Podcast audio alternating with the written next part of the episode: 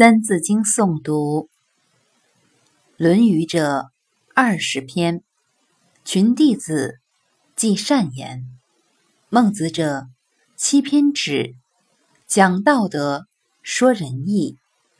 作中庸，子思笔，中不偏，庸不易。作大学，乃曾子，自修齐，至平治。这段的话是说，《论语》这部书共有二十篇，是孔子的弟子们记载有关孔子言行的一部书。孟子这部书一共有七篇，其核心内容是宣扬道德和仁义。《中庸》这部书的作者是孔子的孙子子思。《中庸》的核心是处事要调和折中。